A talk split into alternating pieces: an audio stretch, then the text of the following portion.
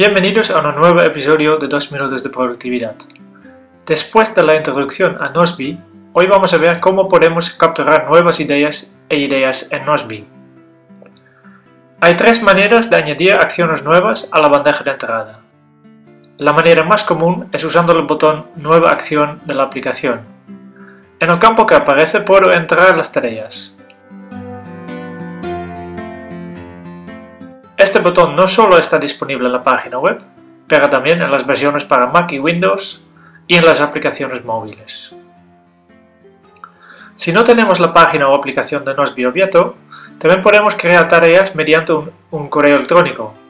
Para esto, primero hay que configurar un apodo y código PIN en la configuración.